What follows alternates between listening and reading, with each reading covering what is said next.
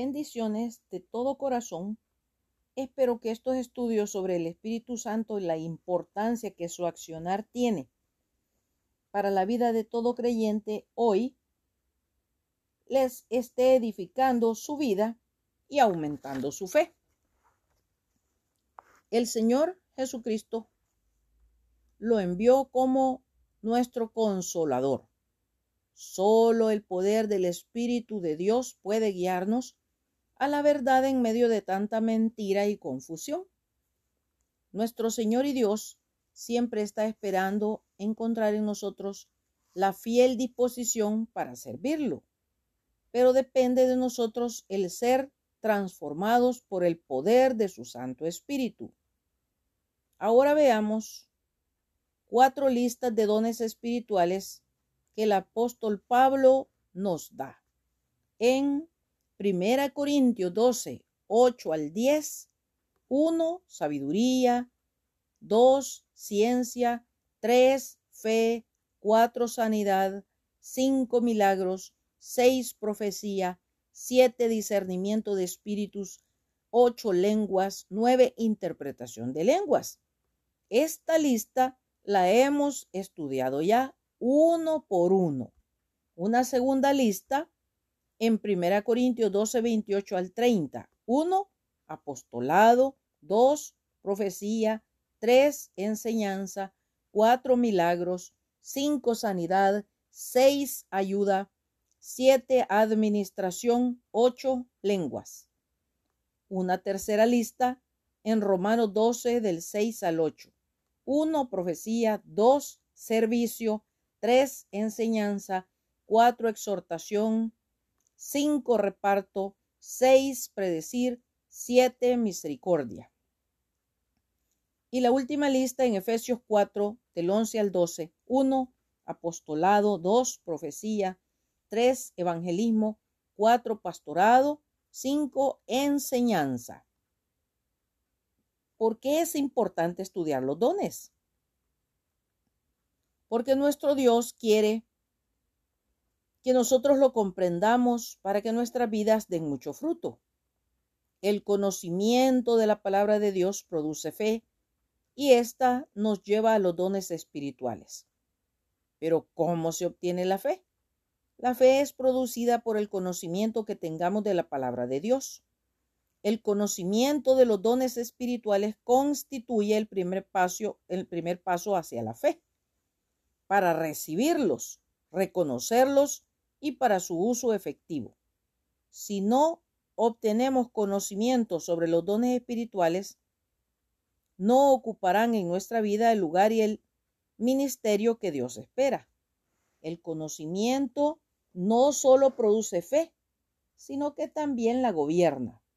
Al hablar de gobernarla, nos referimos a que se le da sentido de dirección y fija sus límites. Por esto es importante que el conocimiento sea tan completo y verdadero como sea posible. La fe, sin la base del conocimiento adecuado, se asemeja a una casa construida sobre un cimiento a medias. Por ejemplo, a muchos creyentes se les ha enseñado que el don de lenguas ya no tiene validez para nuestro día debido a lo que se le ha enseñado. No tienen fe para recibir este don. Si no se corrige la base de conocimiento que tienen, estos creyentes siempre creerán que el don de lenguas no es para ellos. Por esto se hace necesario obtener conocimiento bíblico completo y verdadero acerca del poder del Espíritu Santo y su obra a través de los dones para nuestros días. Si es la herencia que nuestro Padre Celestial nos ha dejado, no hacemos bien en indagar de qué se trata y cómo esto beneficia a cada uno y al cuerpo de Cristo, la iglesia. El conocimiento produce fe y la gobierna, pero no debe quedarse aquí, debe impulsarnos hacia la experiencia. Veamos al apóstol Pablo cómo al hallar a ciertos discípulos les dijo, ¿recibisteis el Espíritu Santo cuando creísteis? Y ellos le dijeron, ni siquiera hemos oído si hay Espíritu Santo. Hechos 19.2. Debido a que no habían oído, no sabían. Y porque no tenían el conocimiento, no podían creer, ni podían tener la experiencia que Dios quería para ellos. Lo anterior nos ayuda a comprender cuán importante es el conocimiento de los dones espirituales. De lo contrario, nuestra experiencia espiritual se ve limitada y por consiguiente el avance del Evangelio se ve obstaculizado. Recordemos, ¿cuál es la misión del cuerpo de Cristo, la iglesia en esta tierra? Es estar divididos cada cual por su lado, es echarnos zancadilla entre hermanos porque no somos de los mismos, es calentar asientos encerrados entre las paredes de la congregación a la que asistimos, es criticar y murmurar en lugar de llevar conocimiento para crecer espiritualmente. ¿Cómo podría avanzar el Evangelio y llegar hasta lo último de la tierra si no pasa del egoísmo que caracteriza al humano?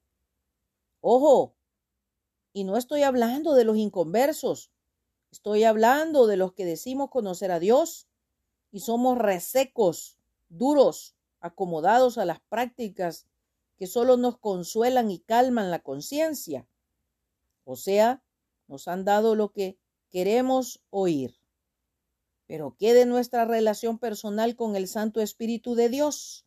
Él es quien nos guía toda la verdad, quien nos vivifica, quien llena nuestra vida de gozo.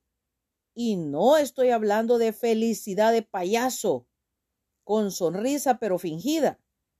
Es hora de sacudirnos el polvo de que Satanás y el mundo nos ha arrojado para volvernos como la luz de la aurora aumentando hasta que el día sea perfecto.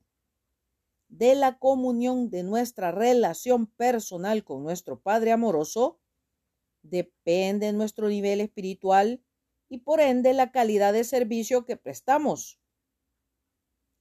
Y no contristéis al Espíritu Santo de Dios con el cual fuisteis sellados para el día de la redención, nos dice el Señor en Efesios 4:30. Contristar significa reprimir, apagar, no permitimos que el Santo Espíritu de Dios se revele a sí mismo de la manera que Él quiere en cada vida y por medio de ella. El Señor Jesucristo es la cabeza y cada creyente forma parte de su cuerpo, la iglesia.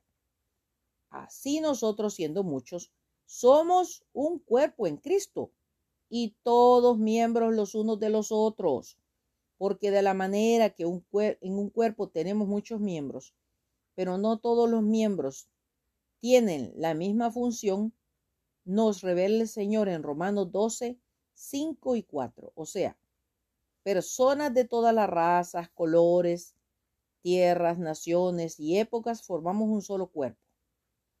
No deberíamos unir esfuerzos para llevar el conocimiento de esta salvación tan grande. ¿O qué? ¿Somos egoístas creyendo que solo nosotros somos poseedores de la verdad y nos importa poco el sacrificio que el Señor Jesucristo hizo por cada ser humano? ¿No es la voluntad de Dios que todos lo conozcan, se conviertan y obtengan la salvación? Preferimos defender una denominación o religión que mostrar el amor de Dios que no tiene acepción de personas. El fariseo, puesto en pie, oraba consigo mismo de esta manera. Dios, te doy gracias porque no soy como los otros hombres, ladrones, injustos, adúlteros, ni aun como este publicano. Lucas 18, 11. Desde el tiempo del Señor Jesucristo han existido los super religiosos que piensan que sus propias obras o méritos son suficientes y dejan de lado la comunión diaria y personal con Dios a través de su Santo Espíritu que ha hecho templo en el creyente. ¿Cómo escaparemos nosotros si descuidamos una salvación tan grande? Hebreos 2.3. Es nuestra responsabilidad dar testimonio a un mundo que carece de amor y por haberse multiplicado la maldad, el amor de muchos se enfriará. Mas el que persevere hasta el fin, éste será salvo. Y será predicado este Evangelio del reino en todo el mundo para testimonio a todas las naciones, y entonces vendrá el fin. Nos revela el Señor en Mateo 24, 12 al 14. Cada miembro del cuerpo de Cristo, la iglesia, es de mucha importancia para Él es una parte integral de él mismo. Cada uno tiene un propósito, una función particular que desarrollar. Cada ser humano en esta tierra es único, no tiene igual ni comparación. Por esto el Espíritu Santo ha repartido dones como él sabe que conviene para el crecimiento de cada creyente y para la edificación del cuerpo de Cristo, la iglesia.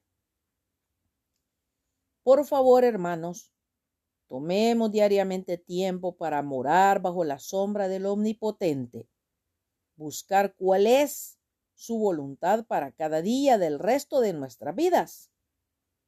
El próximo domingo, si Dios nos presta la vida, seguiremos comprendiendo la obra del Espíritu Santo en nuestras vidas. Hoy, Dios nos guarde y bendiga. Maranata. Cristo viene pronto. Atentamente, Lic Acevedo, colaboradora de Riego.